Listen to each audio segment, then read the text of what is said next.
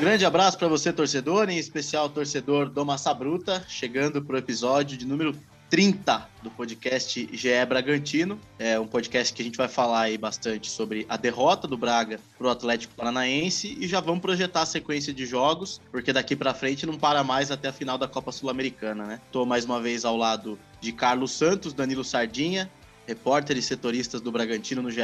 Globo, hoje com desfalque do Arthur Costa. Mas vamos que vamos. Carlos, Danilo, boa tarde, amigos. Já vou emendar a primeira pergunta para vocês. É, derrota merecida, o Bragantino é, não fez uma boa partida, avaliação do jogo de vocês é, e se o Atlético mereceu a, a, vitória. Salve, amigos, salve, Lucas, salve, Danilo, torcedor do, do Massa Bruta, aqui é o Carlos Santos. Uh, acredito que, que a derrota foi, foi merecida, sim. Bragantino não fez uma, uma boa partida contra o, o Atlético Paranaense, né? O jogo que é uma, uma prévia da decisão da Sul-Americana, o Bragantino precisava ter entrado com mais energia para essa partida, né? Uma partida válida pelo Brasileirão, que vale para o Bragantino ficar ali em cima, valia para o Bragantino ficar ali em cima na tabela, mas que tem esse peso e acabou sendo penalizado ali com uma falha do Cleiton, né? Que o Cleiton vinha bem para caramba, né? Um, um, dos destaques da equipe no jogo de, de domingo falhou contra o Atlético Paranaense e acho que esse erro dele, somado à ineficiência do, do Bragantino de não conseguir penetrar a zaga do, do Furacão, foram determinantes para a derrota. Salve, amigos! Salve, torcida! Aqui é o Danilo Sardinha falando. Pois é, eu concordo com a análise do Carlos. Eu acho que sim, realmente o Bragantino, o resultado acabou merecido, né? O Atlético mereceu sair com a vitória. O Bragantino, como o Carlos disse, não teve essa dificuldade para conseguir se filtrar ali na área, né? levar mais perigo ao gol do, do Atlético, né? É, um, é uma mais uma segunda derrota, né, do Bragantino seguida. Eu acho que ainda não, não é, é para a gente fazer nossa, já a segunda derrota lá, porque se a gente for pensar, no, acho que nos últimos podcasts a gente vinha falando da sequência de vitórias, né? Então não é nada assim, tipo duas derrotas seguidas para se ligar um sinal de alerta e tal, mas é um jogo importante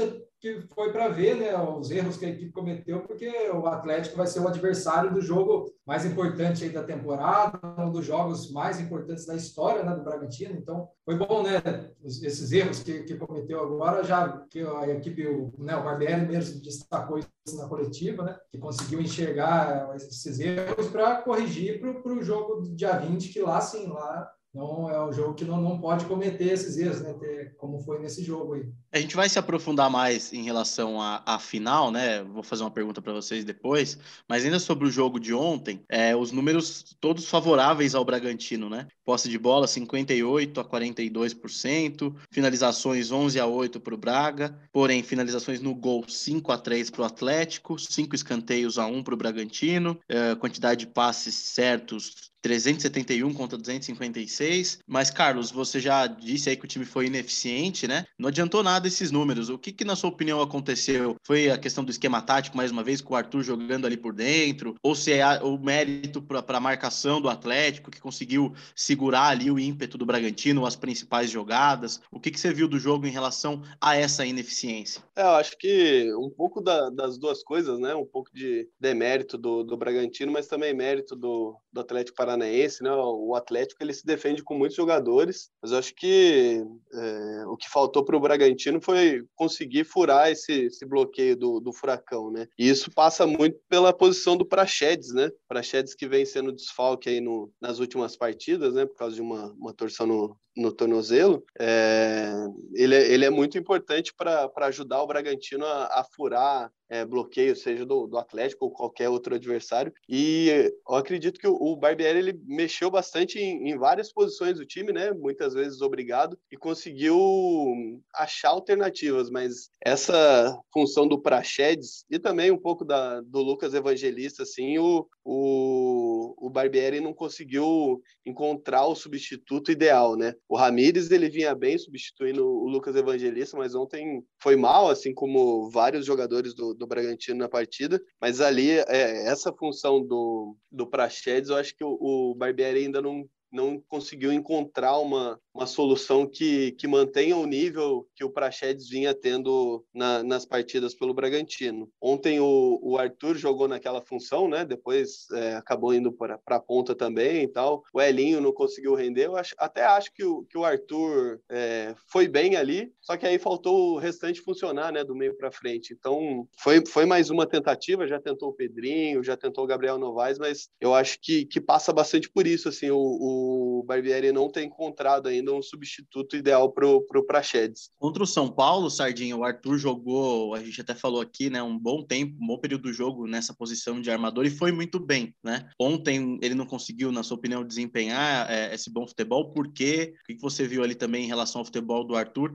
Pegando esse gancho que o Carlos falou, né, dessa necessidade do Barbieri encontrar alguém para o lugar do Prachetes, que ele não está conseguindo. Pelo menos para mim, o que mais se encaixou ali foi o Arthur, tendo como exemplo esse jogo contra o São Paulo. Mas é, contra o Atlético não, não deu certo e também no último jogo, é, no jogo ele, ele não jogou, né? Mas especificamente contra o Atlético, ontem não rolou, né? Pois é, o, o Carlos destacou bem essa dificuldade, né? O Pedrinho, que, que vinha, teve, até chegou a ter uma sequência, que é um jogador da posição, né? Também não conseguiu se firmar. O Vitinho, nessa semana aí que passou, a gente até soltou no, no GE, o Bragantino liberou ele, né? Deu uma licença, depois vai, vai entrar de férias e depois está liberado para encontrar outro clube. Então, o, o Bragantino está com essa dificuldade. O, realmente, contra o São Paulo, o Arthur foi muito bem ali, né? O Arthur, a posição dele é mesmo jogando ali na ponta, mas nesse jogo ele, ele, ele contra o São Paulo, ele foi puxado para o meio, fez uma boa partida. Agora contra o Atlético, o Barbieri apostou novamente nisso, mas ele já não conseguiu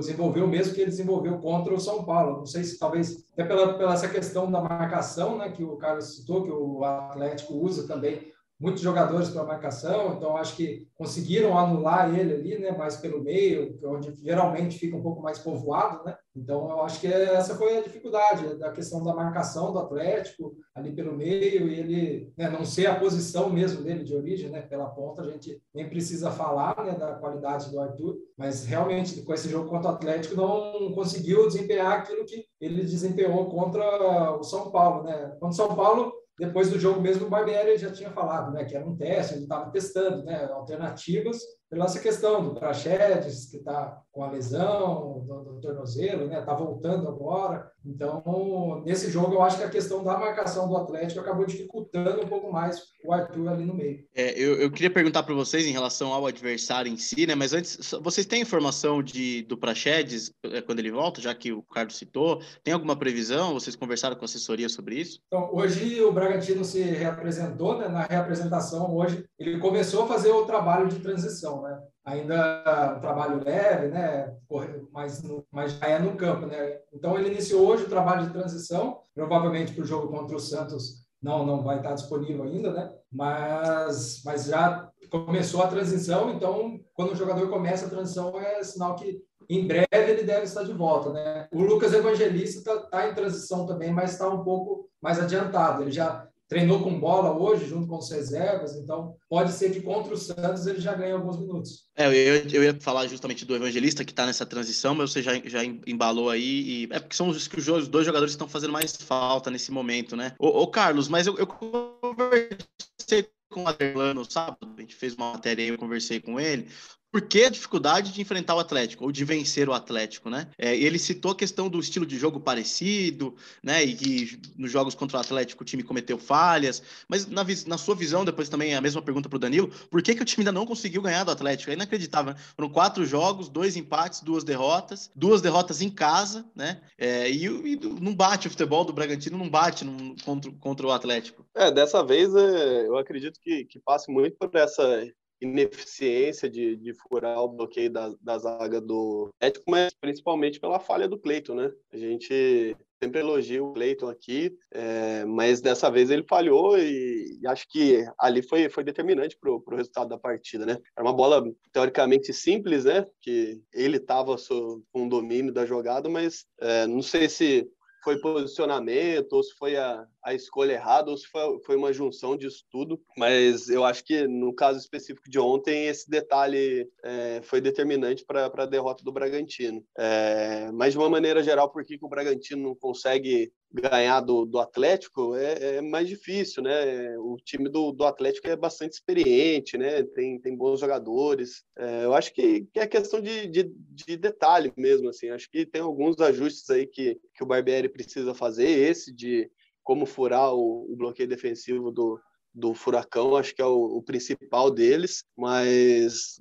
eu acho que, que ontem passou bastante pela, pela falha do Cleiton, sim. É, eu concordo também, eu acho que essa questão da, da forma como o Atlético joga, né, de, de, de marcação, eu acho que é um, é um estilo de jogo que acaba se encaixando contra o jogo do Bragantino e, e anulando, né? Essa, o Bragantino é um time que, né, que a gente já fala sempre aqui da questão da velocidade, que, que sabe aproveitar bem os espaços, né? E o Atlético é uma equipe que fecha muito bem né, os espaços. Eu acho que isso acaba dificultando. O Bragantino encontra dificuldades de, de quando é uma equipe bem fechada, né? Os próprios jogadores já falaram em jogos no Nabi, né? Quando, não que o Atlético for, jogou totalmente fechado, né, contra o Bragantino. Mas o Bragantino a gente tem visto no Nabi, né, alguns jogos a dificuldade que quando pega equipes mais fechadas que dão poucos espaços, né? Então acho que essa é a dificuldade que o Bragantino tem encontrado diante do Atlético. É, agora é, como o Carlos falou, é tentar corrigir esse, esses detalhes para a final, que, que é o jogo mais importante, né? É, só só para complementar também, acho que tem, tem uma questão importante, né, que é o contra-ataque do, do Atlético, né? É, o Atlético se defende muito bem e o contra-ataque dele é, é, mortal muitas vezes, né? Pegar o, o passe que o, o Nicão deu para o Pedro Rocha na partida desse domingo aí, você vê a qualidade que, que é esse, esse contra-ataque do, do Furacão. É, eu vejo como um time assim, é muito bem treinado. O time é, teve troca de treinadores recentemente, mas já há algum tempo é um time que mantém uma base, um estilo de jogo. O treinador português, agora Antônio Oliveira, se não me engano, agora me fugiu o nome do treinador, é, implantou a filosofia dele, depois saiu, Paulo Autori chegou, né, era, era diretor, enfim, cartola, depois foi, ficou como treinador, agora o, o, Valentim, mas é um time que mantém uma constância e não é à toa que está na final da Sul-Americana, na final da Copa do Brasil, eliminando aí grandes equipes. Então, é, eu vejo também muito mérito nesse time do Atlético. O Bragantino precisa arrumar um jeito de furar isso aí, né? É, vai ser, acho que, a grande missão do Braga na, na decisão da, da, da Sul-Americana, talvez num campo neutro, né? Um jogo mais é, decidido nos detalhes, vai precisar arrumar uma, uma alternativa. Mas eu queria destacar isso. Um time muito bem treinado, independentemente do treinador é, que, que passou, manteve ali um, um, nível muito bom de atuação e agora o Nicão tá comendo a bola, né? Tá jogando jogadores do campeonato aqui contra o Flamengo na semifinal. Então, eu acho que vai ser uma pedreira. O jogo de ontem foi, foi uma pedreira. Eu já emendo a outra pergunta para vocês: é há motivo para preocupação em relação à final, né? O que, que o Barbieri vai ter que ajustar na visão de vocês para o jogo decisivo? Eu acho que não. É, tem que levar o jogo, essa derrota por 2 a 0 aí, como aprendizado. O Bragantino teve controle das ações, mas realmente acho que são esses detalhes aí de é, acertar o meio-campo para poder furar o, o, bloqueio do, do Atlético. E talvez é, ver, ver alternativas de como se recompor de uma maneira mais eficiente para não sofrer tanto nesse contra-ataque. Acho que são, são esses dois pontos aí que, que demandam mais atenção do, do Barbieri para a final. E claro, né, preservar os jogadores aí, né? A gente tem um pessoal voltando de, de lesão, de recuperação muscular, né? O Prachedes, o Lucas, os evangelistas que a gente falou. Então, acho que, que são os principais, esses são os principais pontos assim que, que o Bragantino, que o Barbieri devem ter atenção aí, pensando já no, no dia 20, né? E aí, Danilo, o que, que você acha? Eu também acho que, que né, afinal, apesar das equipes serem as mesmas, né, eu acho que é um, totalmente diferente, né? O ambiente, o que vale, né? Então acho que deve ser um jogo com características diferentes, né? Mas em, em partes, né? Apesar da derrota no brasileiro, mas acho que acaba foi bom até de certa forma para para realmente mostrar né, algumas coisas que precisam ser ajustadas, né? Às vezes, a, como diz, às vezes a vitória mascara algumas coisas, né? Então, às vezes essa essa essa atuação, essa derrota nessa prévia, né, da final acaba mostrando, né, alguma, algumas coisas, detalhes que precisam ser corrigidos. Deu para sentir um pouco um pouco de, de novo, né, como o Atlético joga há poucos dias da final. Então, eu acho que é, foi importante esse, esse jogo antes, assim, para realmente, como o Carlos disse, corrigir essa forma no meio, de conseguir furar esse, esse bloqueio do Atlético, né? Conter os contra-ataques deles, né? Que, são, que, é, que é muito forte. E, e agora nessa sequência, né? No brasileiro, tentar, à medida do possível, né? Preservar os atletas. São jogos difíceis, né? Porque vai pegar o Santos agora, que tentando ali escapar, se distanciar da zona do rebaixamento em casa e depois pega o Fortaleza, um adversário ali confronto direto lá na parte de cima, né? e depois o Grêmio, né, que também está nessa briga aí contra o rebaixamento. Então são três jogos antes aí da, da decisão da, da, da Sul-Americana difíceis, né?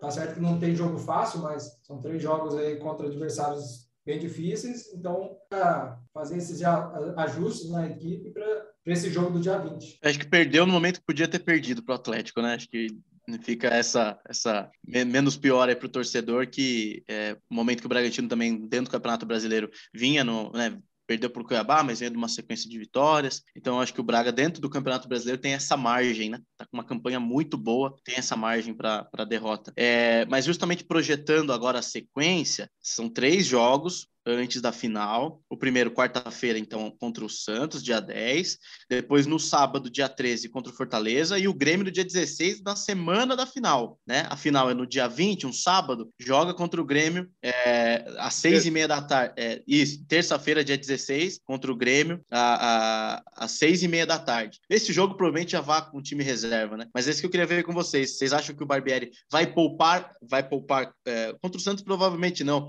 mas já comece a poupar contra o Fortaleza? O que, que vocês esperam uh, dos times do Bragantino que vão pegar essa sequência a partir de agora? Eu acho que a partir de agora o, o Barbieri tem que escalar o, o time que ele projeta para a final. Você disse contra o Grêmio, eu acredito que, que deva ir com time reserva mesmo, mas acho que contra Santos e Fortaleza é, é, escalar o que tem de melhor. Acho que talvez para quarta-feira não tenha o Praxedes, talvez já tenha o, o, Lucas Evangelista, mesmo que por alguns minutos, porque precisa dar ritmo para esses jogadores também que estão há algum tempo sem atuar, né? Então acho que ele deve escalar o que ele tem, tem de melhor, já projetando a final contra Santos e Fortaleza. E aí, se encontra o Grêmio, eu imagino um time reserva, um time misto, ainda pensando nesses jogadores que, que não estão 100% na, na questão de, de ritmo, né? Então, acho que, que essa deve ser a tendência para os próximos jogos.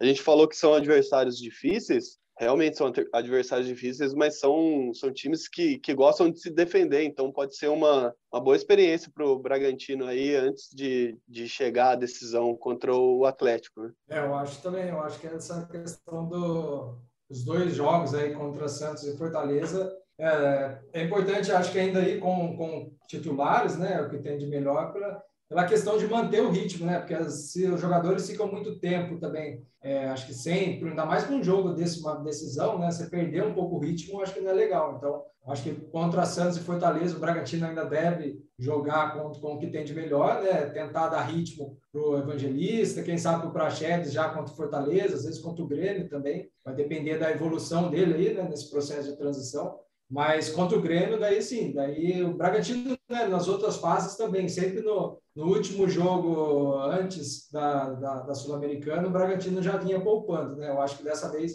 não vai ser diferente, acho que contra o Grêmio o time deve mandar um time bem alternativo mesmo, para realmente segurar um pouco, evitar qualquer risco, né? para esse jogo da, da, final do dia 20. É, em relação à, à, classificação, né? O Braga tem um jogo a mais, né?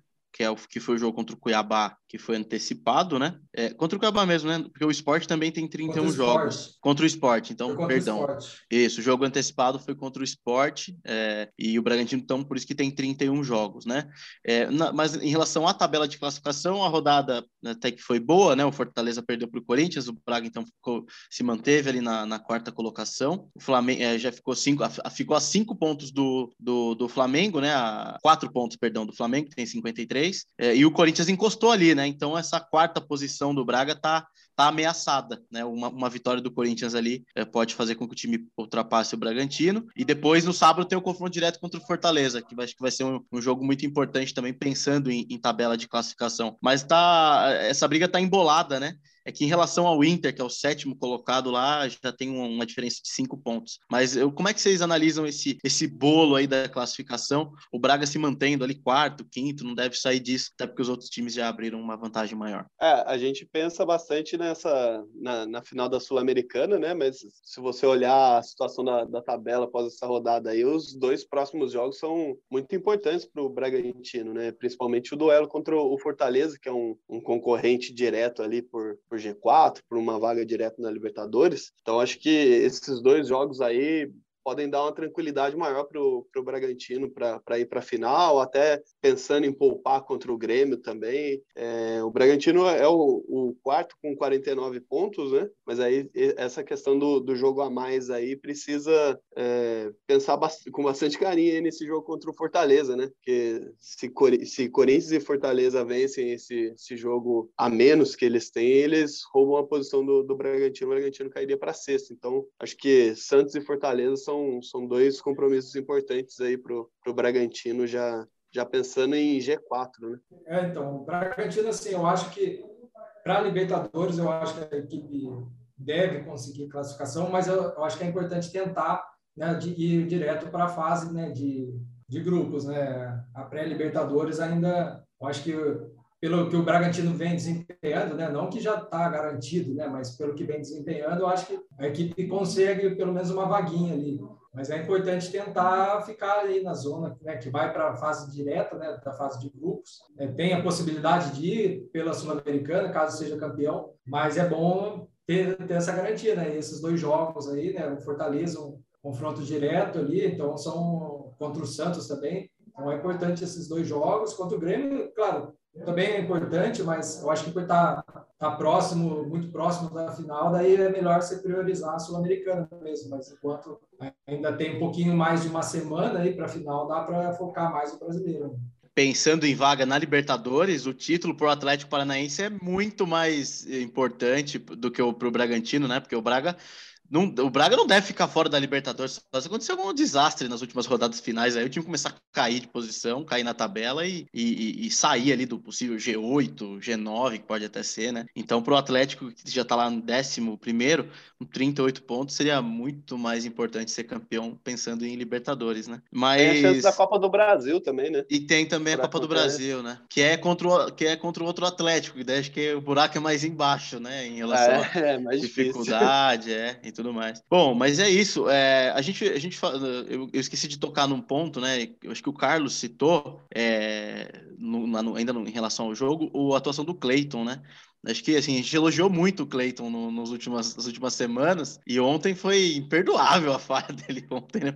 Não sei como é que vocês analisaram, mas a bola veio em cima dele, pô. O Santos tinha feito uma defesa muito mais difícil antes. Então, assim, vamos dar uma cornetadinha no Clayton aí também, vai, já que a gente tá falando muito bem dele nas últimas rodadas. É, eu, eu, eu acho que a falha dele no, no lance do gol do Marcinho foi determinante pro, pro resultado negativo pro Bragantino. Ali eu não sei se foi erro de posicionamento, se foi a decisão dele de tentar socar ou espalmar, não sei exatamente o que ele fez ali. Não sei se bateu um sol também ali no, no rosto dele, mas é, falhou, né?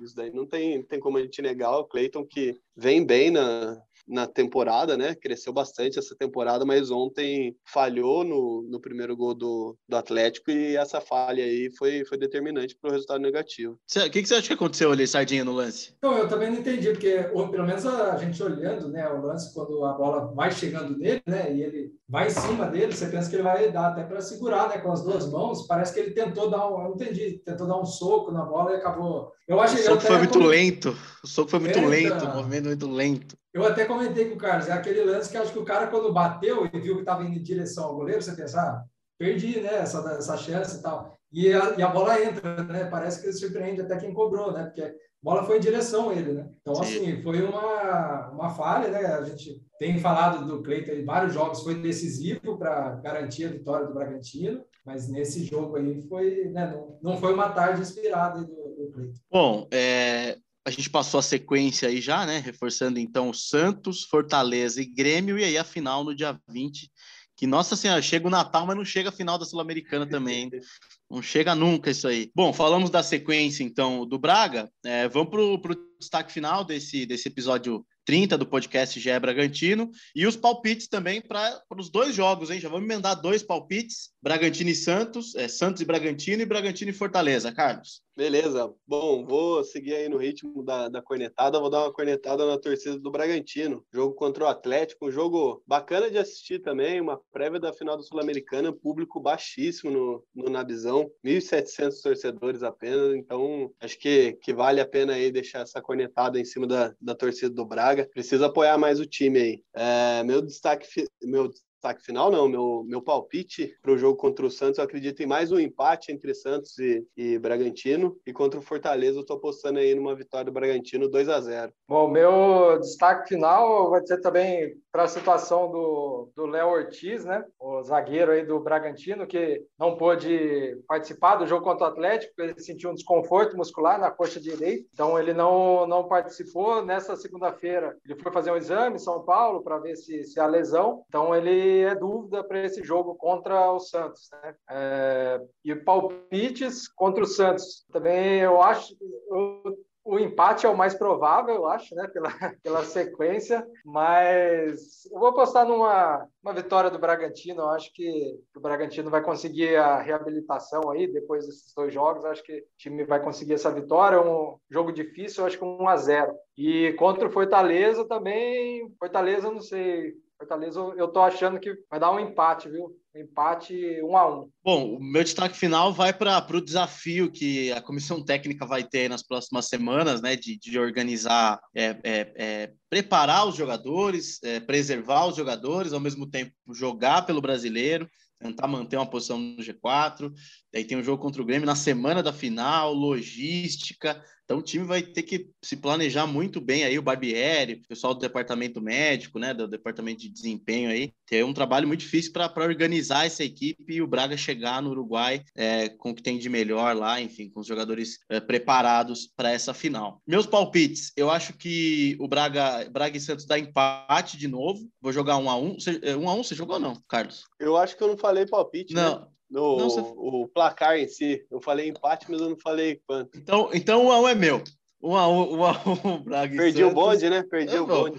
Um a um é meu. Zero, então. Então, é. então eu, eu jogo um a um no Braga e Santos e eu acho que o Bragantino vence o Fortaleza no jogo, de, no jogo direto. Vou jogar 2 a 1 um para o Braga lá no, no sabadão. Certo, senhores? Vamos, vamos encerrar então o episódio 30 do GE Bragantino. Agradeço ao Carlos Santos, Danilo Sardinha, Letícia na técnica mais uma vez dando moral aí pra gente. E a gente volta aí no, nos próximos dias para analisar essas duas partidas e já projetar também a, a final da Copa Sul-Americana. Podcast 31 promete, hein? Então, vamos, vamos, vamos preparar ele com muito carinho aí para gente, a gente prestigiar os nossos ouvintes. E é isso aí, galera. Obrigado mais uma vez a todos, então. Torcedor, até a próxima.